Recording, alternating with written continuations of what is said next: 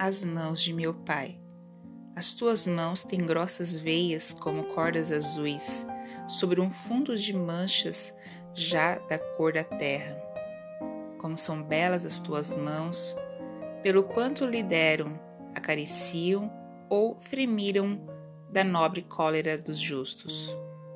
Porque há nas tuas mãos, meu velho pai, essa beleza que se chama simplesmente vida. E, ao entardecer, quando elas repousam nos braços de tua cadeira predileta, uma luz parece vir de dentro delas.